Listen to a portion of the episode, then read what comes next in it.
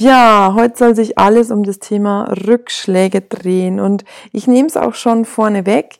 Warum haben wir alle immer wieder auch damit zu tun? Es ist ein Irrglaube zu denken, dass jeder Mensch, der Erfolg hat, das einfach so geschafft hat. Start, Ziel, zack, bumm, dort. So läuft's im wirklichen Leben halt einfach nicht. Was man im Außen oft nicht sieht, ist, dass dahinter jede Menge Rückschläge waren. Ja? Und dieses Sprichwort, der Meister ist schon öfter gestürzt und aufgestanden, als der Schüler jemals hingefallen ist, ja, oder es jemals versucht hat. Und da ist was Wahres dran. Und dann sind solche Rückschläge ja auch wichtig, weil einerseits helfen sie uns zu überprüfen, ist uns diese Sache wirklich, wirklich wichtig? Wenn sie uns wirklich, wirklich, wirklich am Herzen liegt, dann bleiben wir auch dran. Ja? Oder wir werden es ganz, ganz, ganz tief bereuen. Und auf der anderen Seite gibt es dann auch so wichtige Situationen, wo wir uns irgendwo verrannt haben, in ein Projekt, wo wir gedacht haben, das ist total wichtig. Und dann gibt es aber irgendwann den Moment, wo wir uns auch davon lösen müssen. Und es fällt mir zumindest unglaublich schwer. Und wie kann ich jetzt das eine von dem anderen unterscheiden? Ja? Dass es wichtig ist, an der Sache dran zu bleiben und jetzt nicht aufzugeben? Oder ist es jetzt so eine Ego-Sache, dass ich da dran hänge und es eigentlich viel besser oder es mir viel besser täte, da loszulassen? Und darum soll sich's heute drehen. Ich möchte da zum Start eine Geschichte vorlesen, die ich früher in der Klinik jede Woche meinen Patienten im Achtsamkeitsunterricht vorgelesen.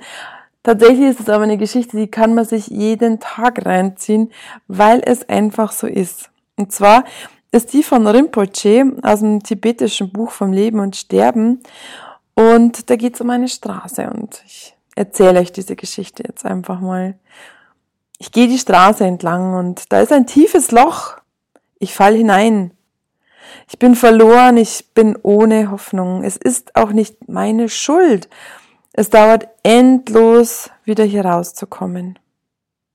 Ich gehe dieselbe Straße entlang, da ist wieder dieses tiefe Loch. Ich tue so, als sähe ich es nicht, ich fall wieder hinein. Ich kann es nicht glauben, schon wieder am gleichen Ort zu sein. Aber es ist nicht meine Schuld. Immer noch dauert es sehr lange, herauszukommen. Ich gehe dieselbe Straße entlang, da ist dieses tiefe Loch. Diesmal sehe ich es, ich fall schon wieder hinein. Aus Gewohnheit. Meine Augen sind offen. Ich weiß, wo ich bin. Und dieses Mal ist es meine Schuld. Ich komme sofort heraus. Ich gehe dieselbe Straße entlang, da ist dieses tiefe Loch. Ich gehe drum herum. Ich gehe eine andere Straße. Ja, und genau darum dreht sich's auch beim Thema Rückschläge. Und da möchte ich euch gerne aus meinem eigenen Leben zwei echt hervorragende Beispiele erzählen, wo ich das unterscheiden gelernt habe. Wann ist es wichtig, eine Sache loszulassen und wann ist es wichtig, einer Herzenssache nachzugehen?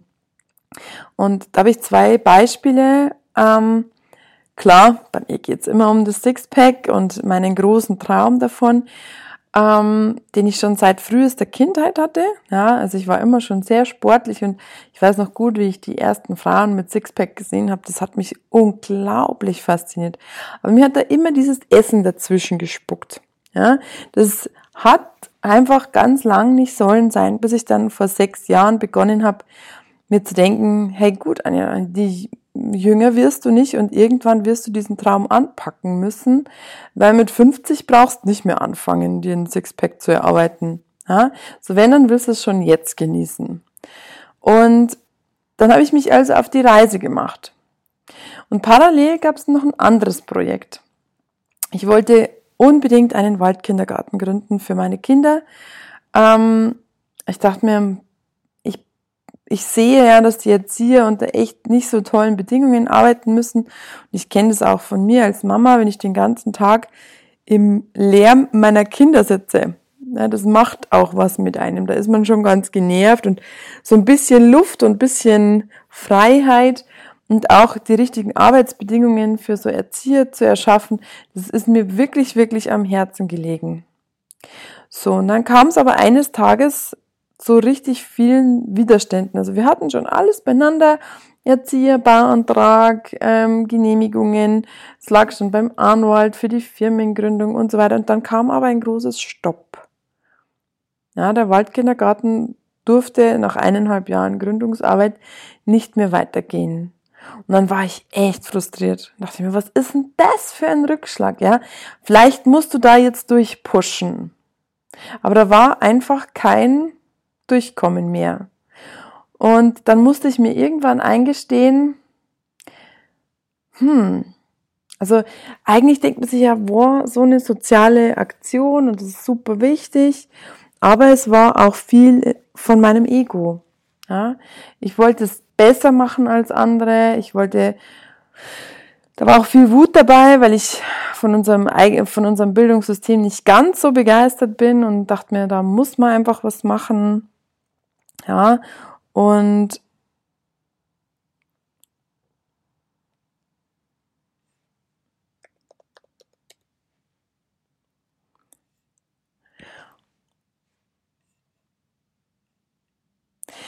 Ja, und dann musste ich mir eingestehen, okay, aber hätte ich diese Arbeit als Leitung sozusagen, als Trägerin wirklich von Herzen gern gemacht, ja, ich hätte sie halt gemacht, weil sie irgendwer machen muss, aber meine Herzensaufgabe war das nicht.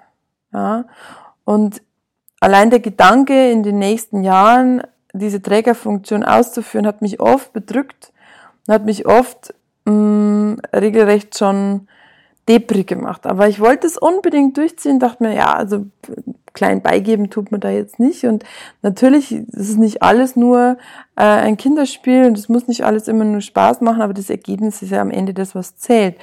Weil wenn die Erzieher eine tolle Arbeit machen können und die Kinder da happy sind, dann bin ich ja auch wieder glücklich. So. Aber ich habe gemerkt, wie dann das Projekt zu Ende war, dass ich regelrecht erleichtert war. Und dann habe ich mich damals gefragt, na ja, Anja, aber was ist denn dann eigentlich so ein großes Herzensthema von dir?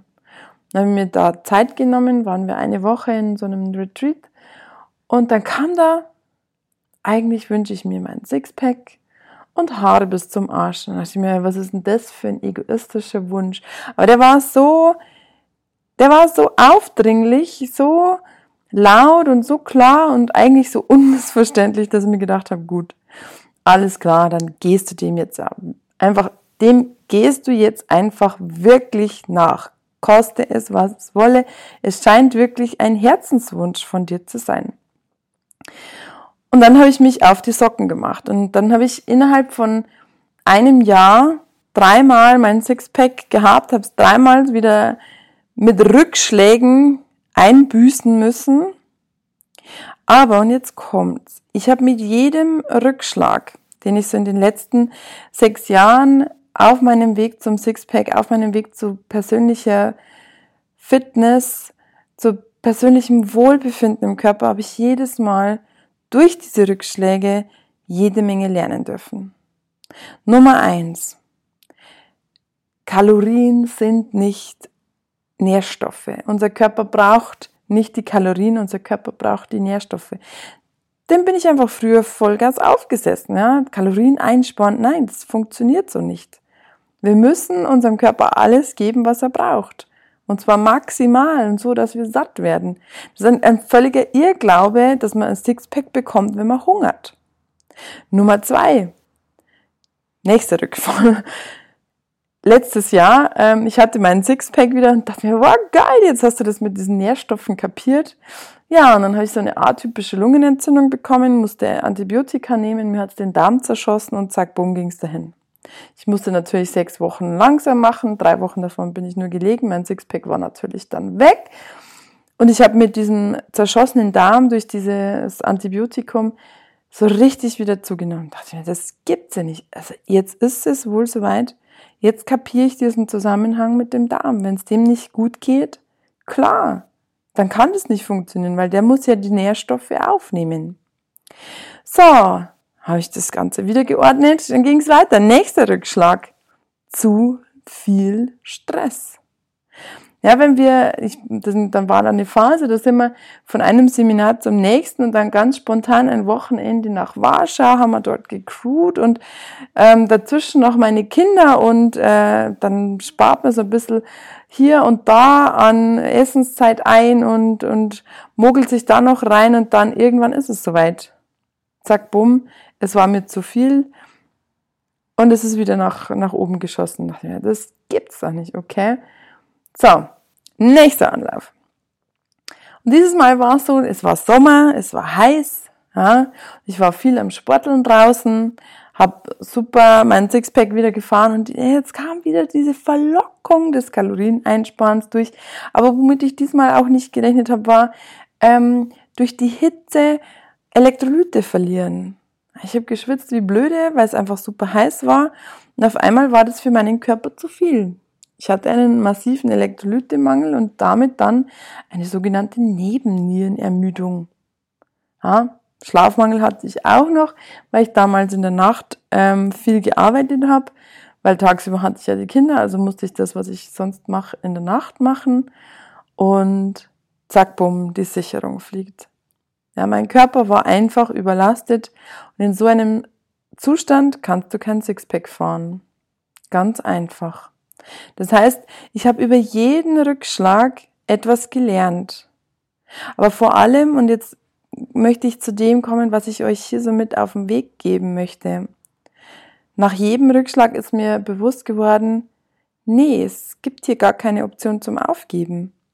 Also ich bin durchaus, man begegnet dann im Außen diesen Menschen, die meinen es einem ja nur gut. Anja, Willst du dich nicht endlich mal so akzeptieren, wie du bist? Hä? Ganz ehrlich, Leute, was hat denn das eine mit dem anderen zu tun? Ich akzeptiere mich sowas von, so wie ich bin, und ich finde sogar, dass ich eine ziemlich coole Sau bin. Das hat doch nichts damit zu tun, warum ich dieses Projekt Sixpack aufgeben soll. Ja? Also, das wäre jetzt wie äh, kurz vorm Ziel zu sagen, äh, nö, das läuft nicht. Ich habe jetzt quasi mit jedem Rückschlag gemerkt, dass wenn ich mich, wie gesagt, Sixpack-konform verhalte, dass meinem Körper gut tut. Ja? Wenn ich auf meinen Darm achte, der freut sich mein Körper. Wenn ich auf eine gesunde Ernährung, eine vollwertige Ernährung achte und nicht hungere, da freut sich mein Körper. Wenn ich genügend schlafe und meinem Körper genügend Erholung gebe, dann freut sich mein Körper. Und wenn ich auch auf meine Elektrolyte achte, dass ich bei der Hitze gut klarkomme und eben da meinen Körper nicht überfordere, dann freut sich mein Körper. Das heißt, diese, diese Fragen, ob ich da, warum ich da zu viel hinterher bin meinem Ziel, merke ich, die sind an, an irgendeinem Punkt wirklich absurd. Ja? Weil die ungesunde Lebensweise war ja die davor. Mich immer wieder hungern zu lassen, immer wieder ähm, diese Gewichtsschwankungen, diese Stimmungsschwankungen. Ja, da wo ich kiloweise Toffifee gefressen habe, da hat mir keiner gesagt, hey Anja, meinst schon, ob das gesund ist? Aber jetzt, wo ich, wo ich sage, ich bin so nah dran, einen Dauer-Sixpack-Zustand bei mir zu generieren, wo es mir gut geht, da kommen plötzlich Menschen auf die Matte und hinterfragen das. Und da bin ich stutzig geworden.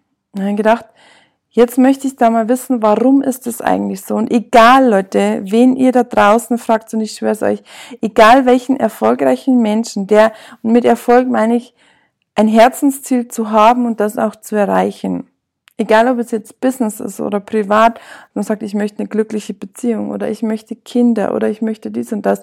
Überall da, wo es auch mal schwierig wird. Diese Menschen sind alle Menschen begegnet, die einen dann auf die Probe gestellt haben. Die gesagt haben, brauchst du das wirklich?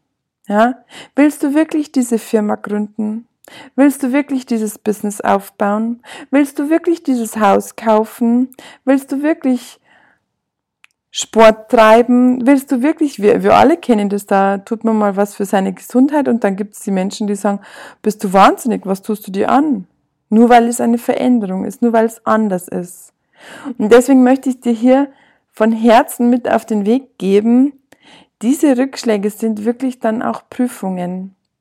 Und das durfte ich dann dieses Jahr erkennen. Und zwar, und das finde ich eigentlich so schön, weil, weil jetzt der Kreis sich bei mir geschlossen hat. Ja.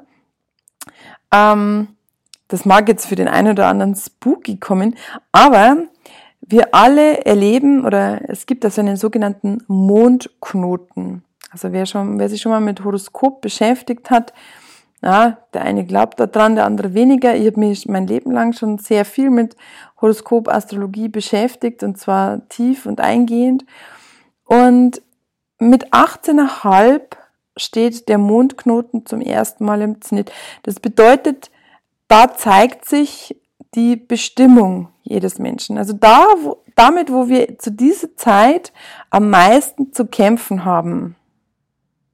Das ist unsere Bestimmung. Deshalb sind wir da. So, und dann heißt, wenn dieser Mondknoten sich zum zweiten Mal zeigt, also mit 37, wenn wir dann da unsere Bestimmung noch nicht leben, dann kriegen wir eine Midlife Crisis. Dann rüttelt uns das Leben aus den Fugen und bringt uns zurück in die Bahn. Ja, das kann dann sehr unangenehm sein oder auch wie auch immer, jedenfalls ist es wichtig, dass wir bis dahin auf der Spur sind und unsere Bestimmung leben. So. Und was war bei mir mit 18,5? Da hatte ich zum ersten Mal massiv mit Essstörungen zu tun. Und ich weiß noch so gut, wie ich da über diesen Bericht gesessen bin und, ah, und womit sie jetzt kämpfen, das ist ihre Bestimmung. Und ich saß da drüber und dachte mir so, ha, was? soll ich etwa mal Menschen beibringen, wie man ordentlich isst oder was? So, das habe ich natürlich völlig vergessen. Aber diesen Moment, der hat sich ganz, ganz tief da eingebrannt, weil ich das, weil ich das so absurd fand, wie ich soll, das kann ich mir überhaupt nicht vorstellen, dass das eine Bestimmung von mir sein könnte. Das ist ja albern, ja. Aber wie es so sein sollte, hat sich mich in den letzten Jahren eben so viel mit Ernährung auseinandergesetzt, weil ich gemerkt habe, Ernährung und Psyche, das hängt so eng miteinander zusammen, ja. Die Ernährung ist der Elefant im Wohnzimmer. Dadurch, dass es so tagtäglich bei uns mitfließt, merkt gar keiner, wie groß dieser Einfluss auf uns ist. Auf unser Wohlbefinden, auf unsere Psyche, auf unsere Hormone. Und deswegen bin ich mehr und mehr in Richtung Ernährung gegangen. Ich wollte da mehr und mehr wissen, so dass ich mich dann letztes Jahr entschied, okay, dann machst du halt jetzt einen Ernährungsberater drauf und dann erstellst du so ein Ernährungscoaching, weil jetzt hast du schon so viel gelernt, ja, bei dir geht's jetzt wirklich nur noch um Sixpack haben oder nicht haben, ne? das ist ja Jammern auf allerhöchstem Niveau, sagen wir mal ganz ehrlich. So. Und dann habe ich dieses Jahr im April meine Prüfung gemacht und im Mai mein acht Wochen Ernährungscoaching auf den Markt gebracht. Und ich habe Ende April Geburtstag und ich hatte meinen 37. Geburtstag. Und ich habe den gefeiert und habe dann kurz drauf dieses Ernährungscoaching online gestellt und dann kam es mir. What the? Wie krass! Ich bin jetzt 37, mein Motknoten ist zum zweiten Mal da und jetzt ist es soweit. Ich bringe den Leuten das Essen bei. Das ist ja unfassbar. Und da hatte ich dann zum ersten Mal das Gefühl, jetzt, jetzt verstehe ich, warum das mit dem Waldkindergarten nicht hingehauen hat.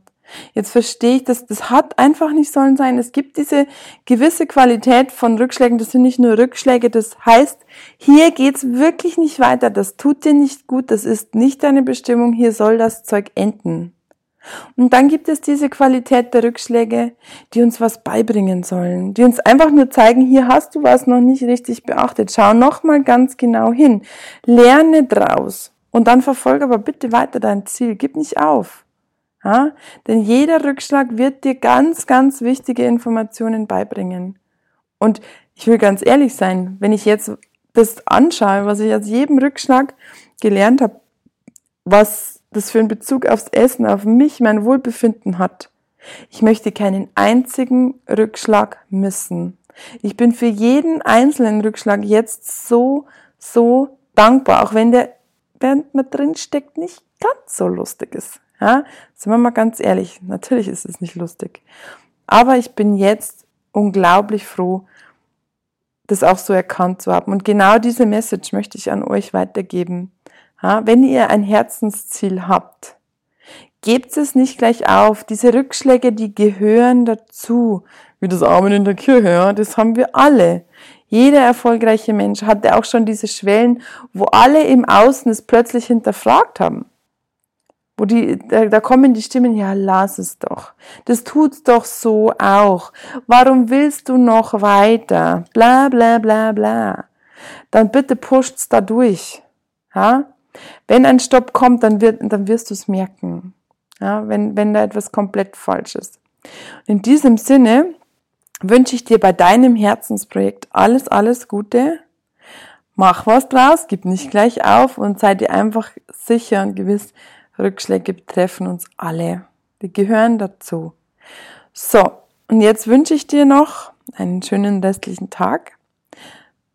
Wenn dir dieser Podcast gefallen hat, ja, dann bitte, bitte bewerte ihn mit fünf Sternen und teile ihn auch gern. Wenn du das Gefühl hast, das hilft anderen Menschen weiter.